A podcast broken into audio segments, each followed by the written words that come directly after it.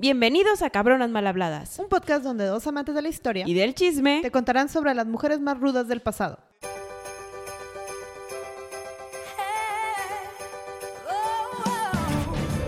Hola Sandy. Gaby, seguimos con nuestro tema navideño. Hasta Reyes para mí sigue siendo Navidad. Hasta el 6 de enero no quitamos el pino. Exacto, como dicen las tradiciones.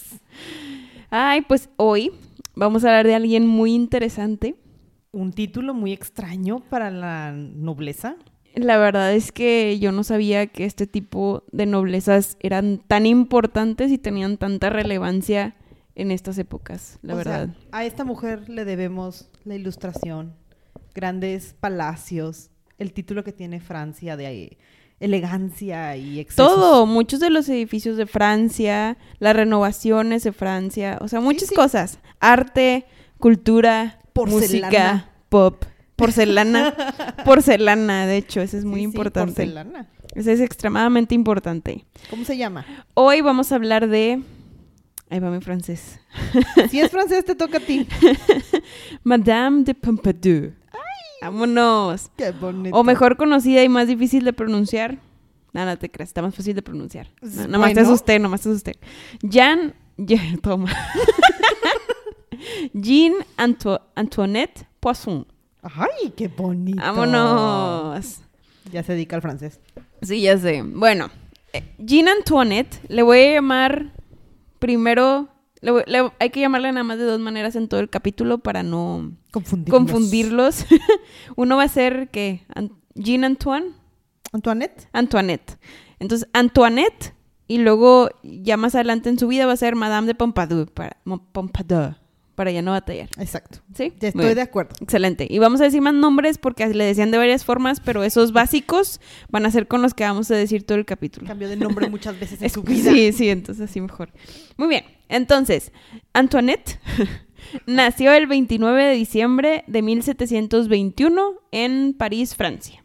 Tenemos la fecha de nacimiento. Ella, ella es, es muy, muy, muy, muy, muy importante. Todas son importantes. No estoy quitando importancia, pero ella fue muy, muy, muy, muy, muy importante y por eso es que tenemos su fecha de nacimiento. Sí, pero ella nació en lo que en ese momento de Francia se llamaba la burguesía, que no es la gente muy rica, es la gente de media clase, media alta, baja, que están aspirando a ser parte de la nobleza ya oficial. Sí, son aquellos que no tenían título, pero les fue muy bien en la vida por ser muy inteligentes y capaces.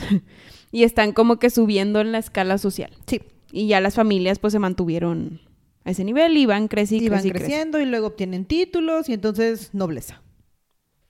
Sus padres eran la, la mamá. Ahí voy porque es que son hombres y por eso Gaby quiere que los diga Claro, yo porque si quiere franceses, sordear. no me tocan. La mamá se llamaba Louis Madeleine. Decían que ella era muy bonita. Sí. Extremadamente bonita. Dicen que de ella heredó lo hermoso de los ojos, Sí. el cabello y todo. Al eso. ratito les explicamos una imagen, vaya, les describimos una imagen visual de ella para que se la imaginen en lo que nos escuchan. Sí, sí, Pero la mamá era súper bonita de la época, así labios pequeñitos, flaquita, o sea, tipo francesa. Fr- Wow. La francesa de los cuadros de Píntame como tus Ándale. mujeres francesas. esa. Esa francesa, excelente. Su papá se llamaba François. Uy, François Poisson. Exacto. Él. Sí. Él era el que pertenecía a esta, vaya, el que infundía que estuvieran en esta clase social. Él era un tipo banquero, estaba en las finanzas. Y especulaba mucho. Ahí es donde viene el problema. Porque les iba muy bien hasta que el hombre se puso a especular con el mercado y la economía y todos los cambios. Y entonces todo se derrumbó. Sí, fíjense que en Francia en esas épocas, si no, si no estabas en la nobleza y ganabas dinero de una manera fácil, que era mediante pues las tierras y todo ese tipo de cosas, y tú te movías dentro del mundo financiero, ya fuera que te metieras al mercado negro y te fuera muy bien, O o, muy mal. O muy mal. Y entre eso muy mal es desde irte a prisión hasta la muerte. Chan chan. O sea, te podían cortar la cabeza porque se te fue meter un cheque al banco. Sí, en el mercado limpio, en el mercado negro, por estar en el mercado negro. Sí, es correcto. Y el papá pues se equivocó y tomó la tercera salida y dijo, ¿saben qué? Me largo del país, encuéntrenme. Sí, de hecho él trabajaba con dos personas, o sea, no sé si con más, pero yo leí que trabajaban, eran tres en el grupo y los otros dos lo traicionaron. Sí. O sea, fue el que usaron de chivo expiatorio. Fue el que usaron de chivo expiatorio, entonces por eso se tuvo que ir. Ah. Sí, de hecho el papá dejó la, la ciudad en 1725 y dejó a su familia ahí en París con un colega que quería mucho. Dejó Claro, a su esposa y dos hijas. Sí. esposa. que se llamaba Lenormand de Turenegem. Vamos a decirle De. Sí, Lenormand. Este, y bueno, Le aplicó la de, ahí te los encargo, trátalos bien. ajá, de que con tu dinero cuídalos, ¿no? Sí, cuídalos. Por favor. Él se largó a Alemania y sabemos muy poquito de él de ahí en adelante porque pues es irrelevante. Sí, de hecho no aparece hasta ya casi el final. de que necesita a su hija famosa. Sí, pero bueno, ahorita Lenormand. Ahorita estamos con Lenormand. Es el tío que la quiere, tío de cariño, que la quiere mucho. Eh, dicen que, que esta Antoinette era como su hija postiza. O sea, los adoptó y les dio toda la educación que las criaturitas necesitaban para salir adelante y porque sabían que necesitaban estar bien acomodados. Una versión de los techos que escuché era que Magdalene ¡Ay! Uy, me esforcé. Le, este, nunca se casó con Lenormand y en realidad estuvo buscando como que al mejor amante que le pudiera ayudar a cuidar a sus hijos. Y así llegó a Lenormand, no necesariamente que el papá dijo... Ah, el papá no lo... Ah, eso es Ah, o la- teoría. ahora sí que la teoría que, Mm, teoría, que teoría. encontré era que, pues, el papá, una es que el papá dijo, échales la mano, y otro es que, pues, ella era la amante, y pues dijo, ah, bueno, pues entonces te echó la mano con las criaturas y los dejamos bien acomodados. Guau, imagínate que el papá los haya dejado. Es que, es que qué amigo buen pedo dice un, claro, yo adopto a tus hijos. Dame a tus dos hijas y digo a tu hijo y a tu hija y a tu esposa y yo con Yo los gusto gasto mi dinero en ellos. Yo los mantengo, todos, les pongo un palacio. Tan buen amigo. Muy bien. De aquí nos pasamos ahora sí a la educación que financió el hermoso tío Lenormand. Este, la realidad es que tuvo una excelente educación para la época. Porque le estaban tirando a que se tenía que casar bien. En esta época sí era importante que tan bonito te vieras porque pues es el primer atractivo, pero el cerebro era más importante. Los nobles les importaba la biblioteca, toda la literatura, el arte, que supieras hablar, que te pudieras comunicar con el resto del mundo con el que te ibas a mover. Entonces, que supieras qué está pasando en el mundo, ¿no? Exacto. Entonces la entrenaron como señorita para venderla al mejor postor. Ajá. Entonces, ella aprendió de todo. Arte y literatura, o sea, sé, piano, pintura, escritura, idiomas, etc, etc, etc. Sí, la realidad es que aquí ya llegábamos a una Francia donde no importaba si eras de la nobleza o no. Una plebeya con dinero, es decir, con alto estatus, podía casarse con un noble. Sí, siempre y, Y- cuando pudieras comprobar que está- te movías bien en ese mundo. Por eso inventaron a la burguesía, a final de cuentas. Sí, sí, para darles más opciones. Ajá. Es que, es que Gaby, aquí ya estamos llegando a los mil. Ah, no, como quiera había mucho incesto. Ignórame. No dije nada. Seguía habiendo mucho incesto, pero ya empezábamos a ver la luz. O sea, ya, por eso ya empezamos a, hablar- a tocar el tema de la ilustración y Voltaire y todas las ideas de amor y fraternidad y O libertad. sea, mínimo aquí ya no se casaban a los 12. A menos No. que fuera estrictamente A menos de que fueras de la realeza. impuesto. Ajá. O sea, a menos de que fueras Luis XV y te casaran en chinga. Sí, es correcto. Ahorita llegamos a ese. Ajá. Entonces, también dicen que aparte, o sea, dentro de todo lo que estudió, me encontré uno que decía que la llevaron a un convento también Ah, a, a aprender a ser una niña buena y aprender desde bordar hasta historia y geografía y todo sí, ese tenía show. que saber de modales y cómo hablar y cómo sentarte. Yo también por ahí leí que las mismas monjas le enseñaron a cómo seducir de forma educada De a alguien. Ajá. Vámonos. O sea, cómo le vas a hacer para llamar la atención de alguien sin que se note. Ajá. Sí, sí. no, niña y, buena. y normalmente cuando escuchamos convento sentimos que es este lugar súper opresor donde es Dios 24/7 y rezas 24/7 y no puedes salir y no puedes jugar y no puedes nada. Pero no, este tipo de conventos ya era más como un internado donde Sí. ponían a las niñas y pues ahí jugaban y todo. O sea, no. Las agustinas tan liberales. Sí, Ay. es que nos estamos revolucionando, ya estamos en los 1700. Sí, y estamos además- a poquito de la Revolución Francesa. Ya, por eso te digo, o sea, la ilustración está aquí pisándonos los talones y además no solo me la educaron perfecta, además era bien activa. Ajá. O sea, era, la- escuché que la describieron como una amazona. O sea, podía andar en caballo y podía cazar. O cazar arriba del caballo. Sea, imagínatela, hay un cuadro muy bonito, luego se los ponemos en Instagram, en el que la, la- la disfrazan como, se llama Diana, que es precisamente la diosa arquera, que tiene el arco y se ve súper dramático porque se supone que ella sí iba de cacería con Luis. Ah, claro. No, no, y ahorita les enseñamos cuando se conocen. Ay. Pero, pero, ah, otro dato importante y padre que, que también leí es que a los nueve años la la mamá, sí, La mamá loca. la mamá la llevó con una divina. No sé por qué, si estamos en una, en una época muy Porque religiosa, rebelde. muy religiosa, pero así están las dos. Es Entonces, a los nueve años la llevan con una divina y le, de- y le decía a la divina de am, amu, ami, tofuna", y le, haz de cuenta. y le decía, tú vas a ver o vas a ser la gloria del rey. Entonces de ahí Pues sí. hizo el link la divina de tú vas a hacer algo del rey y vas a ser famosa. Iba a ser muy importante. Y ahorita les vamos a contar. ¿Qué tan importante fue? Muy bien, seguimos con la historia. Después, ya, ya te- estamos en una etapa de nuestra vida como de 19 años. ya Y- somos señoritas ya y somos estamos a señoritas. punto de que nos vendan Ajá. Al mejor postor. Bueno, aquí no la vendieron. Pues casi. Acuérdate que el tío buena onda Lenormand la quería, Gaby. Bueno, sí, le escogió el la mejor. iba a casar bien. Le buscó el mejor postor que encontró. Y, era su sobrino. Y bueno, yo les digo el nombre, yo les digo el nombre.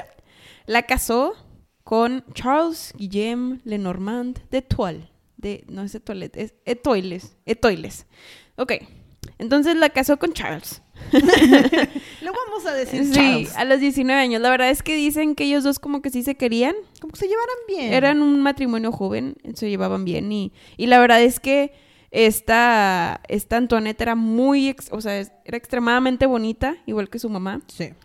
Digo, van a ver fotos en, en Instagram, pero, o sea, tenía la figura adecuada de la época, tenía la cara redondita y pequeña de la época, labio chiquito, ojo medianón, nariz respingada. Respingadita, tenía todo, perfecta. tenía todo güerita, o sea, Sí, era perfecta y el Charles era bastante open mind Ajá. y la dejaba, porque para estas alturas la mamá ya tenía, como tenía que buscarle marido antes de que supiéramos que el Normand nos iba a emparejar con el sobrino, entonces la llevaba a estos grandes salones de educación. Entonces conoció a Marlene de Tensins. Perdón si salió, todo salió. salió mal, pero bueno. salió, salió. Esta mujer se volvió su madrina y era la que le empezaba a enseñar de, mira, este es Voltaire y aquí hablamos de matemáticas y de física y de ciencias y de filosofía y hablamos de un montón de cosas y entonces ya venía con la mente más abiertita y Charles la aceptó así como, de, ah, sí, chido, nos casamos y somos muy felices. No, y ya que se casó, también una cosa que la hizo como que darse a conocer mejor en la corte, porque ese era el objetivo, que se diera a conocer en la corte, Mm. era que Madame de, de Toiles, ya le decían, pero ya, Sí, Antoinette, porque ya habíamos ajá, ya. Antoinette le dieron nada más el apellido de su esposo, pero se estaba haciendo como que la Shining Star o, o la estrella naciente de la época, ¿por qué? Porque hacía sus propios salones mega grandotes Sí. y todos con gente ultra hiper importante al estilo de Voltaire. Y, y a qué me refiero con ultra hiper importantes? Con que también veían temas muy abiertos. O sea, ya veían matemáticas, física, o sea, todas las ciencias Sí. las podías ver en los salones de, de esta Antoinette. O sea, eran unos lugares en los que tenías a Bernoulli platicando con Voltaire de las teorías de Newton y por qué la nueva ciencia. Es como la versión. Imagínate ñoña. estar ahí. O sea, hubiera sido fabuloso. Ajá. Y luego también hacía salones de puras mujeres. Y también leí que estos eran como que los primeros salones fem- feministas. Ajá. donde platicaban sobre las mujeres y el derecho de las mujeres y qué debían de hacer y, Y que aprender. hacía una y- o la otra, Ajá. que les dejaba ser su marido o no. O sea, sí eran, eran muy abiertos. De verdad estábamos en el, así en la orillita de que el mundo cambiara. Otra parte de estar en la corte es que tenemos acceso directo al rey y a la, La reina de. Francia. y ahí es donde conocemos en un viaje de hunting, de hunting, de ay, yo en bilingüe, en un viaje de cacería, porque normalmente la burguesía lo que hacía era que atendía los eventos de, de caza, ¿sí? De caza de los nobles, Mm. ajá, pero nada más podían ver, no podían cazar. Sí. Entonces aquí es donde aplicó lo que le enseñaron las monjas Ajá. de soy sordeada, pero no, y Pero me, mírame. te das cuenta de mí, pero no lo soy, no estoy.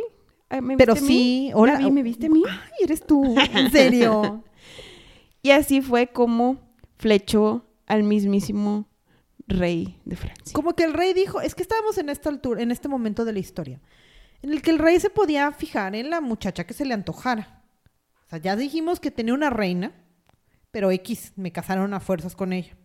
Entonces, puedo ver lo que se me antoje, podía ver el menú completo. Y pues esta le llamó la atención. Y seguidito de la- del evento de casa, tuvimos a una fiesta. Ahora sí, formalmente, porque teníamos que conocer gente. No era cualquier fiesta. No era cualquier fiesta porque Luis se le acababa de morir la amante en turno. Sí. Entonces teníamos que reponer al amante en turno. Paréntesis, en Francia era un título formal ser la amante del rey. O sea, esto no estaba mal visto. No, Era era, oficial. Era lo que no, era lo que no sabía yo al momento. O sea, normalmente todos los reyes tenían sus amantes o concubin- múltiples concubinas o lo que sea, pero, Pero era un secreto, Era era un hush, secreto. O, o chance no era tan secreto, pero no. mm, O sea, no la presumía al lado de la reina. Ajá, ni convivía con la reina. No. O sea, Aquí no. sí. Aquí sí. Y, y digo, hay películas tipo la de María Antonieta que Ujú. sale con. Bueno, si no los quiero, es que no los quiero confundir. me, me voy a esperar. Muy bien. Entonces, haz de cuenta que se le muere su. Su Perdemos concubina al- al Luis. amante Ajá. oficial. Sí, en sí. esta época, no sé si ya lo dijimos, pero el rey en turno se llama Luis XV. Y ahorita explicamos quién es Luis XV, pero Luis XV. Entonces, se le muere Madame de Chateauroux, Cha- Chateauroux, la amante. La amante en turno. Y además, oye, no, por ahí me enteré que esta mujer tenía cinco hermanas. De las Ah, y que anduvo cuatro con cuatro. fueron sus amantes. Sí. O sea, ¿qué está pasando, Sí, él, él muy intenso. Él muy Ay, intenso. él tenía Es muchos que, mm, antojos el muchacho. Chance dijo, ay, esta tiene la nariz bonita, ay, está el pelo, ay. Y ahí se, iba, ahí se iba rolando cuando se podía. Muy bien, entonces hizo el Jew Ball. Ball. El, o sea, es el baile de un árbol que se llama tejo. Haz de cuenta que es el, la, el, el evento del tejo.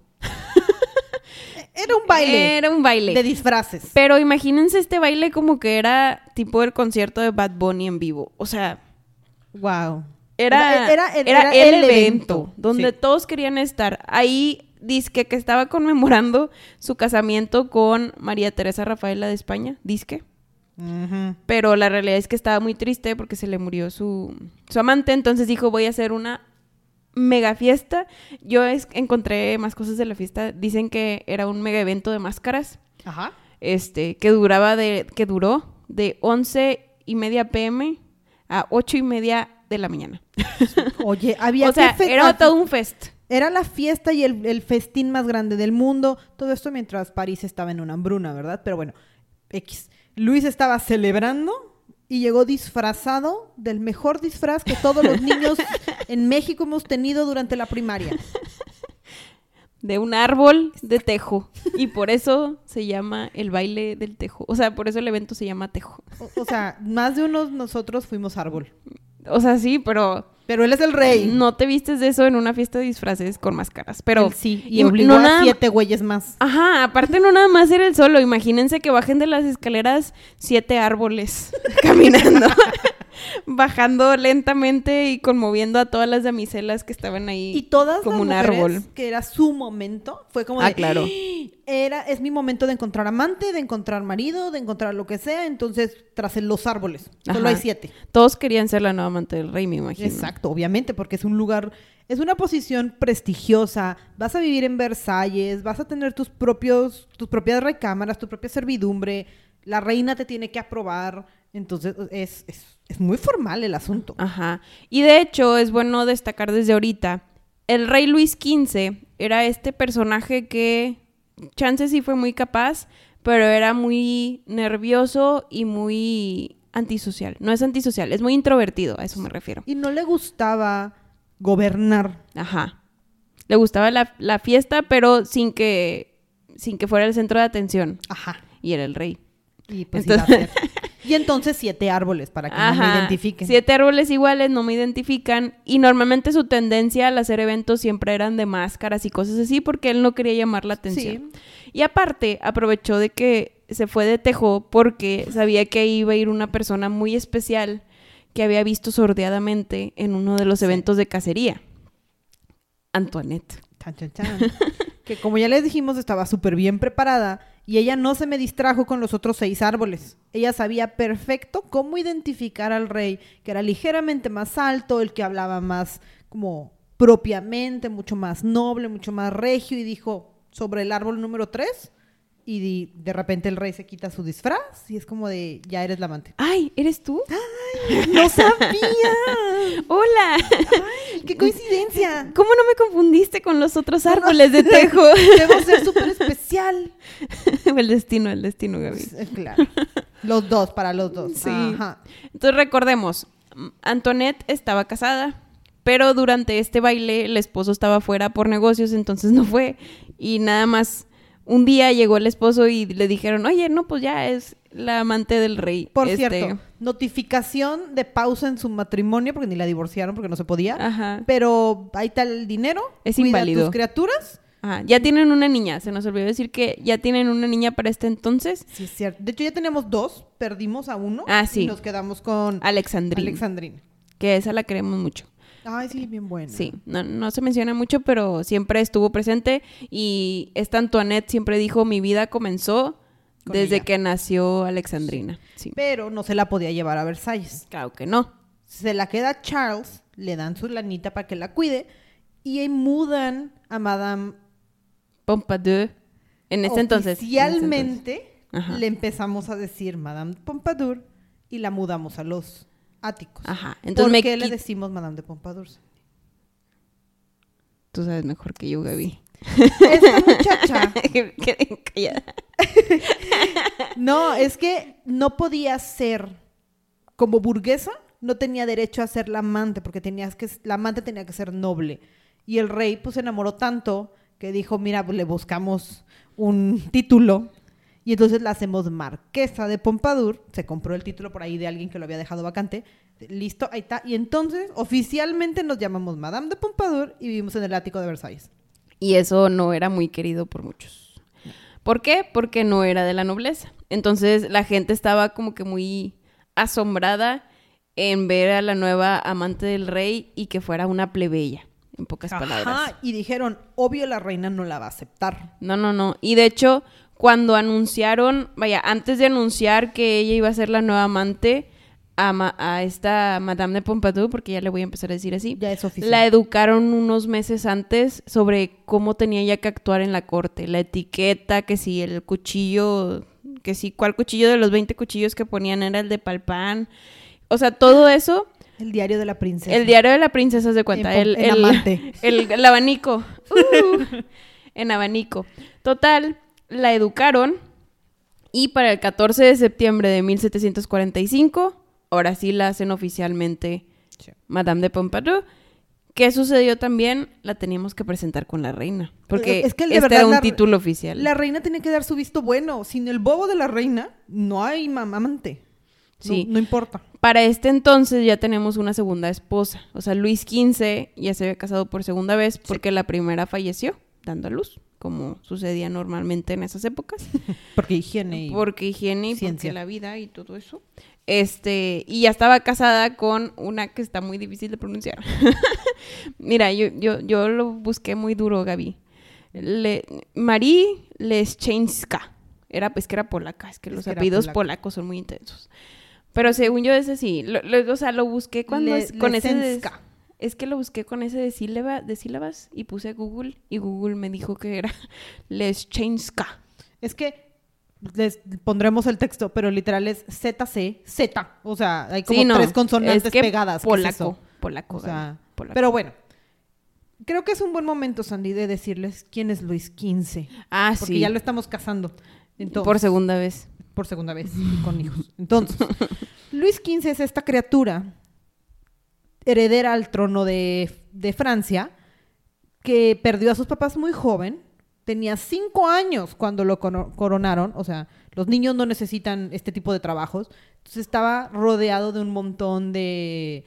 Pues gente que le estaba ayudando, pues, gente que de verdad estaba haciendo la chamba, ¿no? Porque pues, Y aquí sí que- lo estaban ayudando, no había así como que un usurpador que quisiera, bueno, no sé. Pues un poquito, pero... Pero no tanto porque siempre le dieron su respeto de, pues tú vas a gobernar en algún punto, ¿verdad? entonces sí lo estaban educando, su tutor la, fungió como que de primer ministro y de consejero y ahí lo estaban ayudando hasta que llegó a la mayoría de edad de como 14 en esa época en el que sí le dijeron De "Ahora como sí, ocho. aquí estamos, pero, pero ya eres tú el rey, ¿no? En Friega lo casan con la española, este, que comentabas que la verdad no me recuerdo su nombre. Se llamaba también María. Ah, le Teresa. Rafaela. Ese sí lo puedo pronunciar porque soy latina.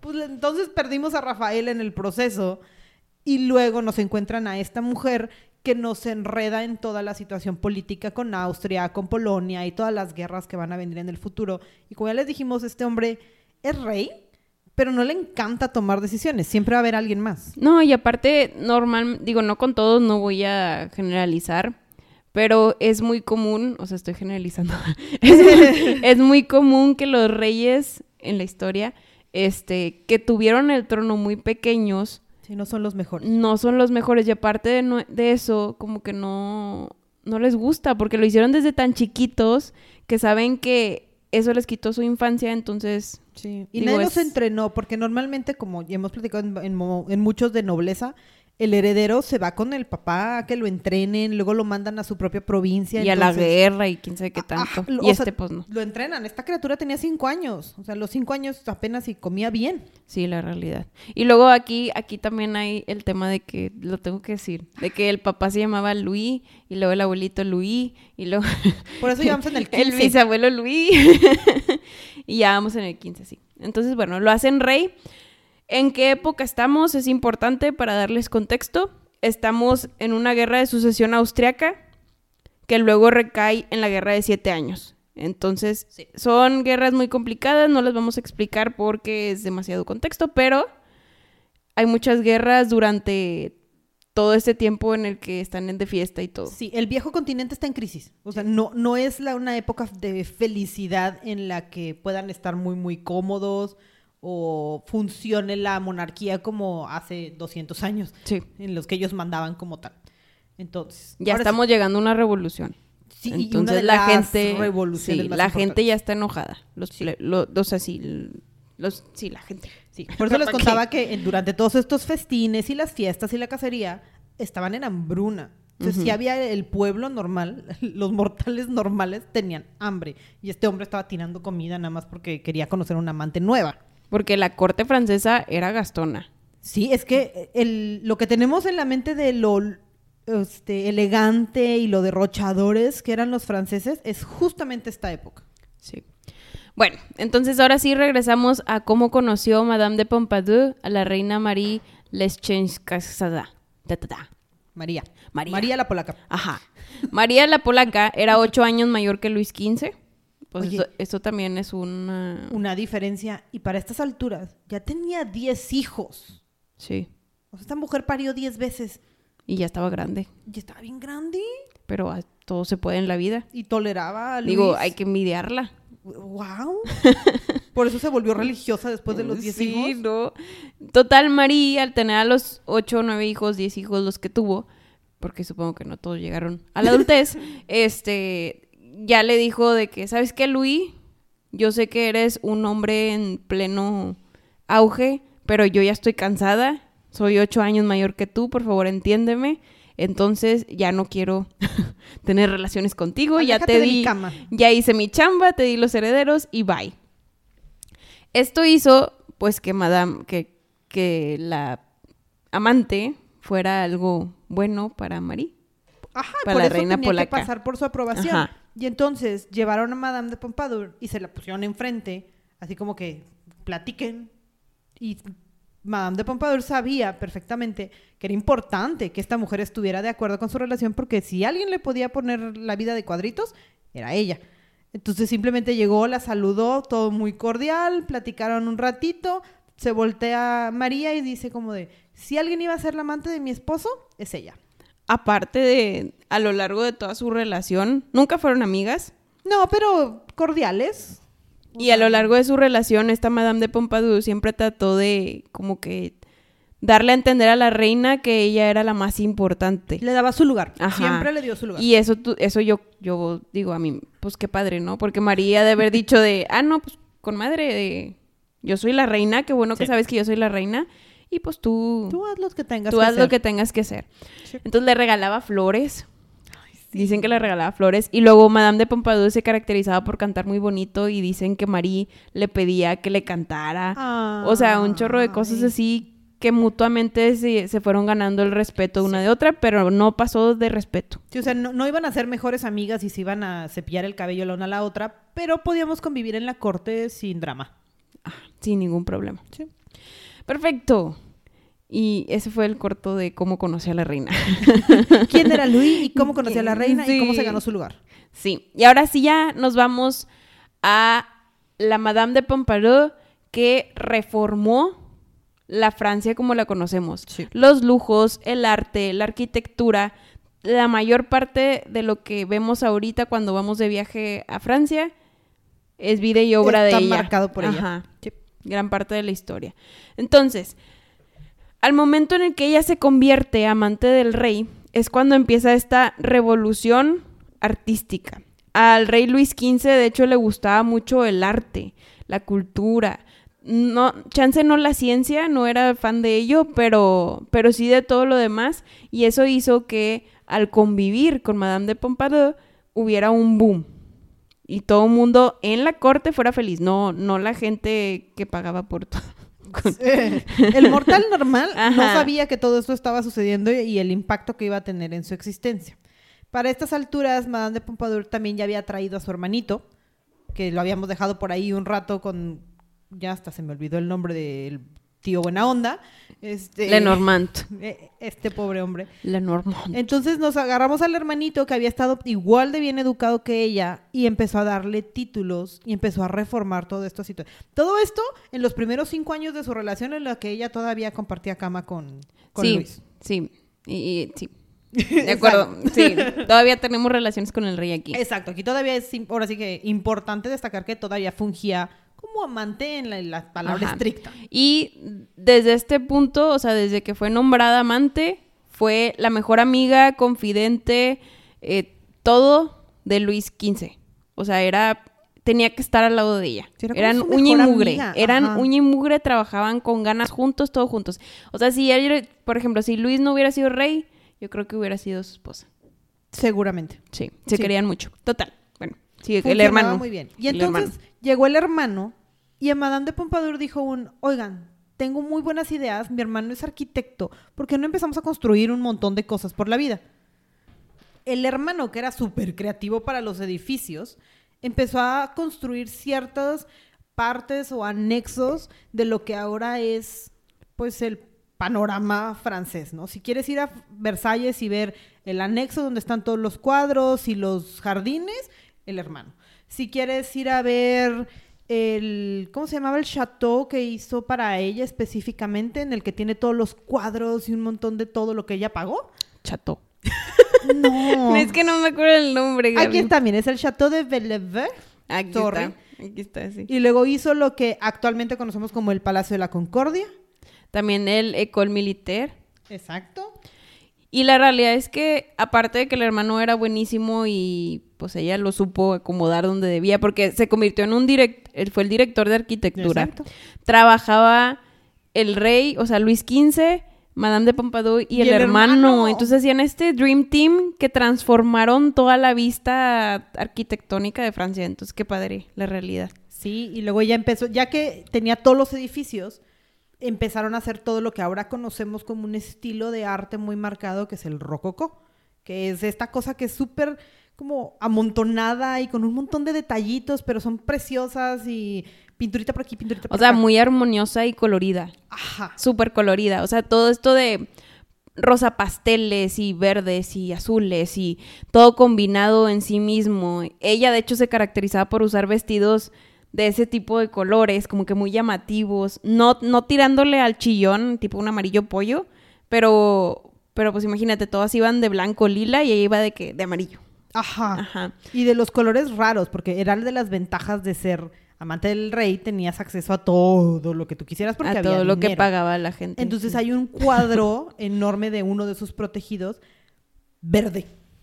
El vestido es gordo y verde. Está súper padre. Ese color no era común para, para textiles. Hay uno, de hecho, hay una imagen que vi que tiene tul como que, digo, ahí ya se usaba que tuvieran así mucho, mucho cleavage, ¿cómo se llama? Mucho, El escote. ah, mucho escote, pero tenía, no sé, bordadito verde y luego el vestido era un azul, azul clarito de Ajá. bebé y luego tenía listoncitos rosas, o sea, O sea, ella le dio la vuelta Sí. a la moda en esta época. En Instagram les pondré el video si es que les llama la atención toda la historia de una mujer que recreó el vestido verde o todo el análisis que se han hecho de cómo su ropa cambió la moda de aquí en adelante. Sí, muy padre. La realidad es que muy padre.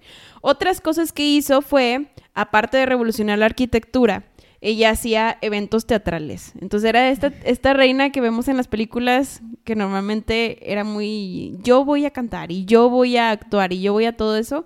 Entonces hacía sus propias obras de teatro en lugares ahí, en castillos o así, este, donde invitaba muy poquita gente y era la actriz principal de sus obras y de obras de gente. Y el rey aparte. feliz en primera fila porque sabía que lo que tenía que hacer era entretener al rey. Ajá, y aquí decían que la verdad la gente era así como que, o sea, como ella va a actuar, Mm. esta que, pero esos mismos que decían de esta que eran los primeros que querían estar ahí, porque había mucha gente importante, porque ella tenía muy buenas relaciones. Era el momento para el network. Haz de cuenta. Era el network de la época, ir a un evento de esta mujer porque ahí está el rey y el de finanzas y el de economía y, y de verdad era... No, y tenían muchos, o sea, patrocinaban a mucha gente Sí. de, no sé, pintores, escultores, este, de todo, y asistían a esos eventos. Entonces era como que el evento de la cultura y el arte, tenías que estar ahí. Tenías, si eras Ajá. alguien, tenías que estar en ese momento. Sí. Otra cosa que tenía era una librería enorme. ¿En serio? Sí, Esa- tenía una no librería enorme. Tiene más de tenía más de 35 mil libros Oh, ahí en el. Castillo de Versalles. Sí. Y aquí era donde ella veía el tema de la ciencia y así, porque a Luis XV no le gustaba mucho, entonces No. era algo que no podía explotar, pero ella sí le, como que siempre se le quedó desde que conoció a Voltaire y así. Este, entonces ahí lo leía. Ella era muy Wow. conocedora. Y digo, eso se nota luego cuando se mete a la política, que ahorita vamos a llegar a eso, se nota que sabe muchas cosas. Sí, y, y eso hace sentido porque, o sea, yo sé que a Luis no le encantaba la ciencia, como que Ni la política, no ni queríamos nada. cruzar esa línea, pero como quiera, ella buscaba cómo conseguir el dinero Ajá. y ella financió la publicación de la enciclopedia de Voltaire y todos los demás que dio origen al movimiento de la ilustración. Sí, entonces, Entonces, está- está- Que está loca. Está No, o sea, abismal. no, no- no es, no es la palabra, pero es demasiado lo que hizo como que tras bambalinas. Ajá. De hecho, también hizo el, el tema de la porcelana. Tenía su propia fábrica en un castillo viejo medieval que dijo, ay, este nadie lo está usando y los chinos tienen porcelana y no la voy a mandar a traer desde allá. Entonces voy a hacer la mejor porcelana que se puedan encontrar. Y al estilo súper rococó. Súper rococó. Hay una pieza que usan para popurrí, el de, para aromatizar. Sí, sí, sí. Todo lleno en detallitos y, y rosa.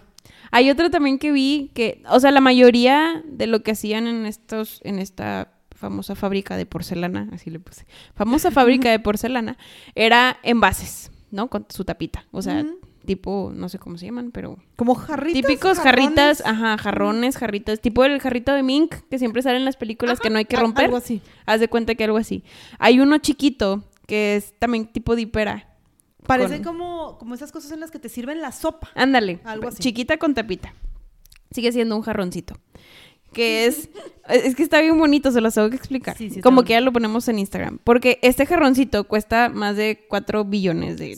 No, tampoco tanto, pero No, es pero muy está caro. en una colección muy, Ajá. muy protegida. Total, es blanco, pero tiene demasiadas figuritas al frente. Y luego tiene azul, tiene amarillo, tiene rosa. O sea, está muy... Está muy elaborado. Ajá, Está y está elaborado. carísimo. Está carísimo. Y así están todos los que se fabricaron en esa fábrica de Y porcelana. todo lo que sobrevivió está en diferentes, en, en diferentes museos del mundo, de los más importantes, que ella fue toda la influencia y muchos de los diseños ella los decidía. O sea, al grado que el rosa que estamos comentando se llama Rosa Pompadour. Sí, es que, wow.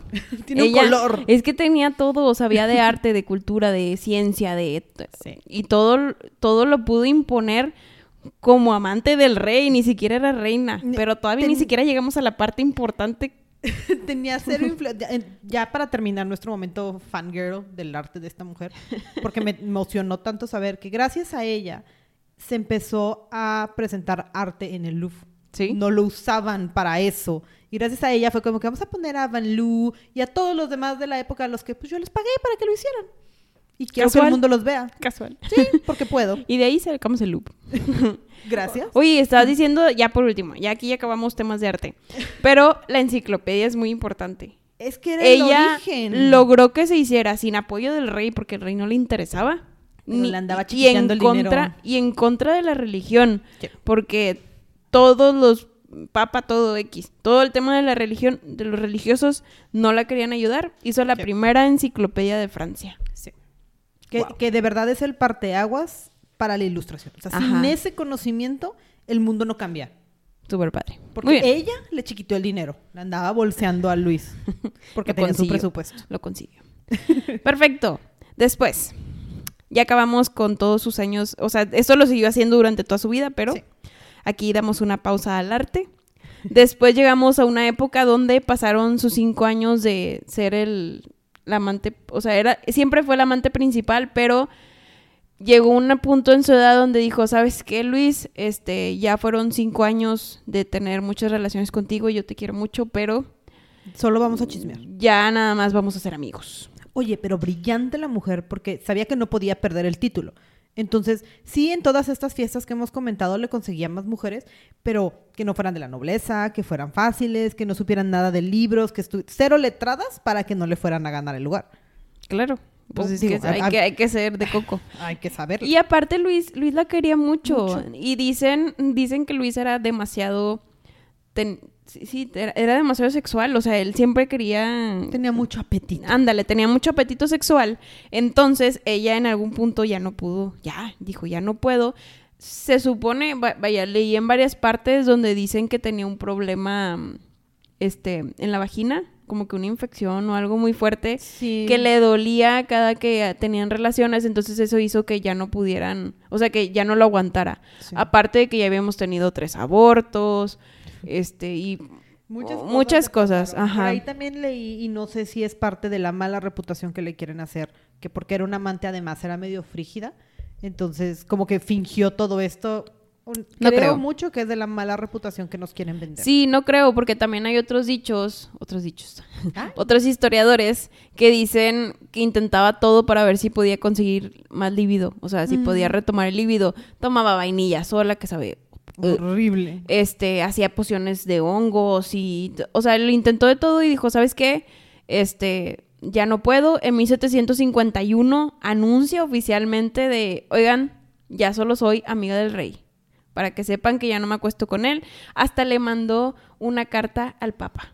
Es para avisar formalmente que dejaba de ser una pecadora. Sí, me imagino al papa de que, ah, Ah. ox. este, Gracias. gracias, adiós.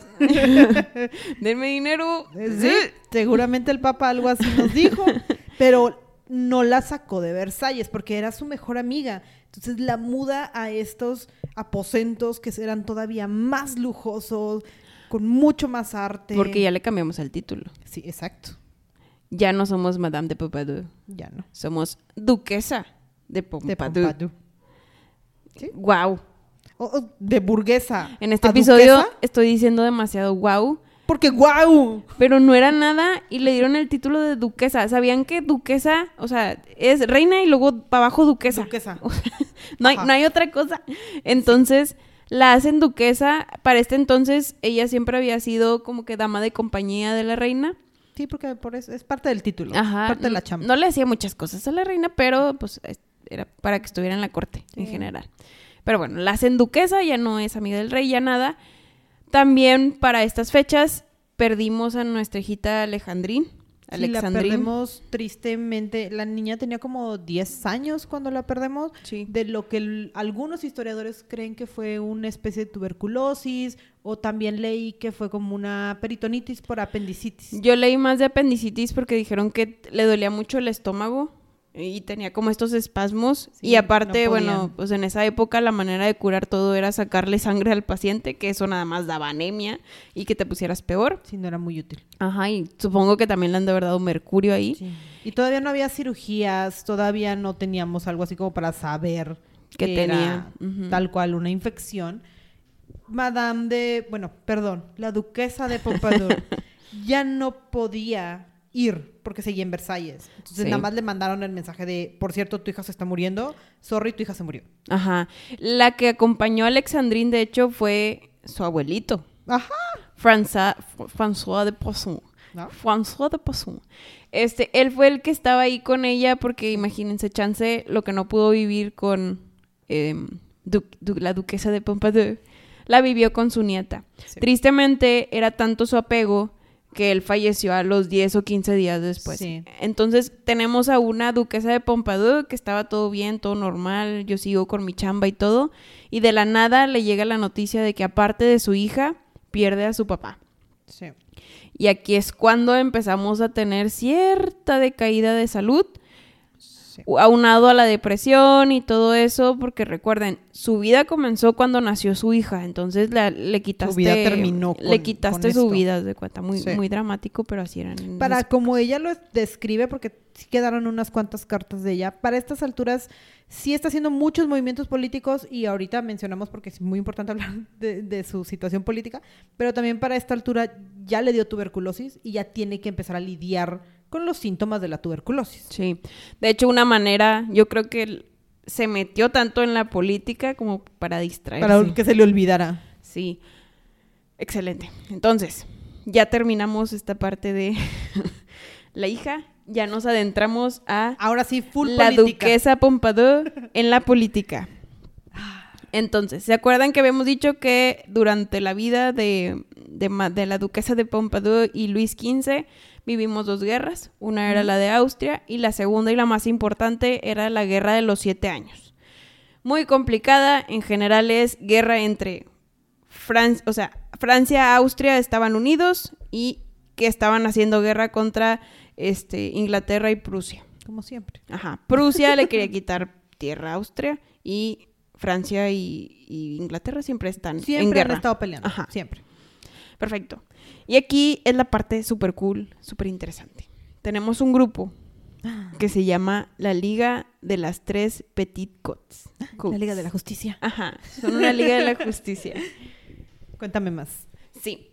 Esta, haz de cuenta que, imagínense, apenas va a comenzar la guerra de los siete años. Tenemos a una María Teresa de Austria. Eh, ¿Le suena el nombre? Sí, María Teresa de Austria es la mamá de María Antonieta. Exacto. La María Antonieta que se casa con Luis XVI, que, que la degollan. La que la de la película de María Antoinette. Cuando Eh, se acaba el reinado francés. Sí, esa. Y Muy que bien. además María Teresa es una emperatriz. Luego tenemos que hacer un episodio. Obviamente. Claro. Y ya hacemos seguidito de primero y luego María. Antonieta. Sí, me parece. Este, entonces, tenemos a esta María Teresa de Austria que quiere defender su país. Porque tenemos a una Prusia que me quiere quitar tierras y yo no quiero que me las quiten. Entonces, como yo soy bien chingona y yo puedo sola y gobierno sola, eh, empiezo a buscar aliados. Aliados.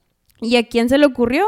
Primero a Francia, claramente, porque... Estamos cerquita. Y porque estás contra Inglaterra, entonces... sí, sí. Tú siempre vas a querer pelear contra Me Inglaterra. conviene Francia. Sí, sí. El amigo de mi enemigo.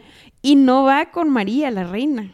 Ni va con Luis y con, Lu- con Luis Obvio, no había ahí alguien que va a tomar mejores decisiones aquí. Va con la duquesa de Pompadour. Pues la mate. Wow. Y luego, aparte de eso, también va a Rusia y convence a la emperatriz Elizabeth de, de unirse a su, a su grupo, ¿no? Entonces, tienes a dos reinas y, a Y- un amante. y un amante. Y a un amante. O sea, imagínense el, qué intensidad que ella era más conocida, más respetada y más todo que la mismísima reina. Todo es Y culpa esto- del networking. Sí, es que ella era buenísima. Es que era muy inteligente. Era muy Se inteligente. supo mover. Y aparte, ella en esta época ya estaba actuando literal como una primer ministra. O sea, ella tomaba grandes decisiones que el rey le decía, sí, sí, muy bien. O sea, Ella sí, sí, muy firmó bien". uno de los tratados de paz. Sí, de hecho. Entonces, en este grupo de las tres Petit Cots, ellas, este, pues empezaron a, a unirse y afiliarse para atacar a Inglaterra y a, y a Prusia. Les fue muy mal al grupo este de las tres Petit Cots. Fracasamos poquito. Sí, Francia sí, se enredó en una guerra que pues tal vez no le convenía y que lo único que generó fue todavía más caos y molestia de la gente. de la gente porque pues estaban pagando con sus impuestos esta Sí. guerra y las fiestas seguían sucediendo. Sí, de hecho, el, digo, ya, otra cosa, vaya, aquí ya empezó a tomar malas decisiones, Sí. esta, esta, la duquesa de Pompadour.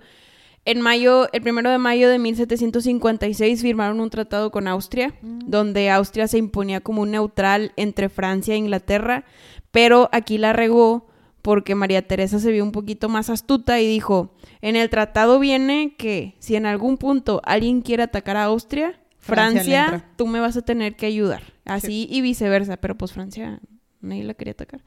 Pero, Pero, pero Austria Austria sí. sí. Entonces hubo, hubo un- una parte donde Prusia seguía atacando a Austria y Francia estaba pagándole la, la guerra a Austria y eso hizo que perdieran todavía más dinero. Aquí también en esta guerra pierden parte de las colonias que tenían en las Américas. Sí, buena parte de las islas, y ahora sí que todos los lugares donde ahorita todavía se habla francés, pe- empezaron a perder todo. Ya no tenían el poder económico para mantener pues todo lo que estaban gobernando en ese momento. Sí, Francia entra ya en bancarrota, este, y pues tienen que echarle la culpa a alguien la gente, ¿verdad?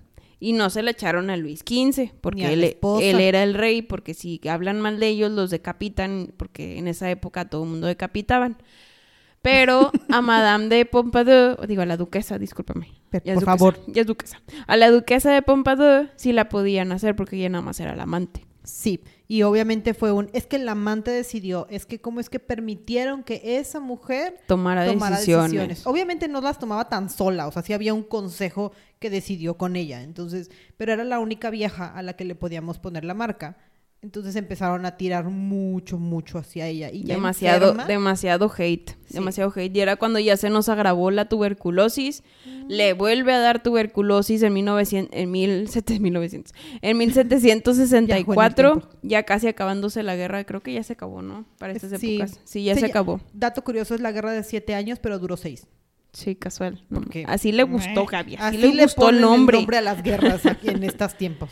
En 1764 le da tuberculosis que luego procede a una neumonía y muere a los 42 años el 16 de abril de 1764 En Versalles. en Versalles. Y eso es polémica en todo Francia. Sí. Solo los nobles pueden morir en Versalles. Solo los reyes e hijos de reyes, familia directa de un rey, puede morir en Versalles. O sea, que el rey le permitiera morir en el palacio más grande y representativo de París era otro pedo.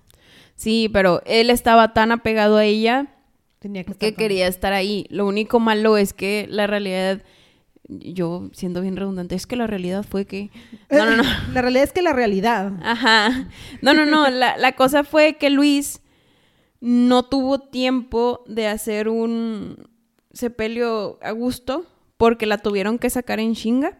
Por lo mismo. Por lo mismo, la Sí. gente, mucha gente no se podía enterar de que se había muerto allí, entonces se murió, la agarraron y se la llevaron luego, luego, y Luis ya no la pudo ver, ya no, Mm. ya no la, ya no le pudo llorar, porque ni siquiera podía atender a su funeral, por lo mismo. Sí. De, tú eres realeza, no vas a ir al funeral de una plebeya. De una plebeya y también quedó escrito, y porque ella sabía cómo se estaban acomodando las cosas, sí dejó escrito que ella no quería ningún tipo de sepelio, no quería ningún tipo de funerales, porque yo creo que sabía que el amor de su vida no podía estar ahí.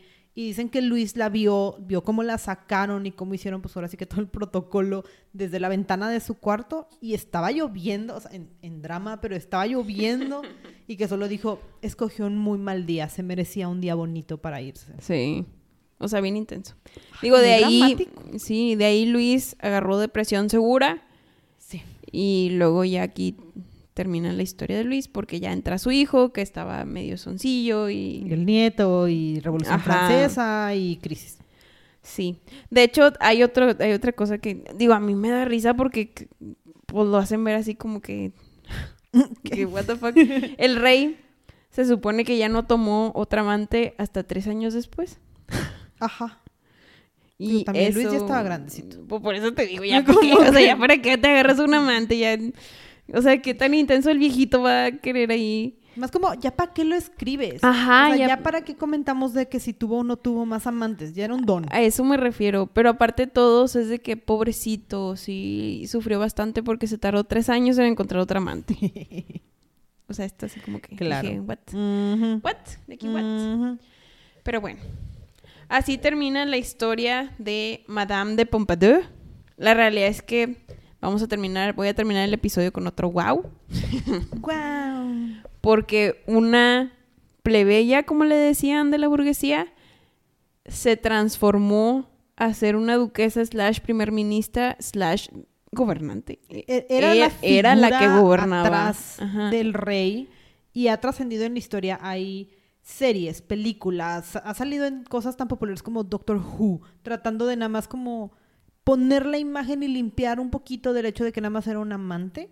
Era una persona a la que le debemos Era una política. Era política. Y transformadora. era patrona de un montón de gente de artes, de ya hablamos de, ya fangirleamos sobre todo lo que hizo esta mujer, pero limpiar la reputación de esta mujer sí es bien importante hablar de no es solo un amante, es, era una mujer que se le dedicó a cuidar a un rey. Fue, la verdad, si te pudiera decir, yo la describiría como nació para gobernar. Totalmente. Nació para gobernar. Ella era líder nata, o sea, hubiera sido presidenta. Fácil. Fácil, Fácil. fácil. Si le enseñaran más política a las niñas, tal vez no se hubiera equivocado en uno que otro momento, pero llegó muy lejos. Llegó muy lejos y fue reconocida por, por este, realeza de otros, de otros países. Entonces, eso habla muy bien de ella. Y aquí los dejamos con el episodio de Madame de Pompadour. Esperamos les haya gustado mucho como a nosotras y pues nos seguimos viendo para esta temporada donde estamos limpiando la reputación de muchas mujeres. Más mujeres con reputaciones dudosas. Gracias a todos y que sigan teniendo felices fiestas. Bye. Si quieres escuchar algún especial, no dudes en contactarnos en nuestras redes sociales. En Instagram como cabronasmalhabladas-podcast o por correo cabronasmalhabladas.gmail.com.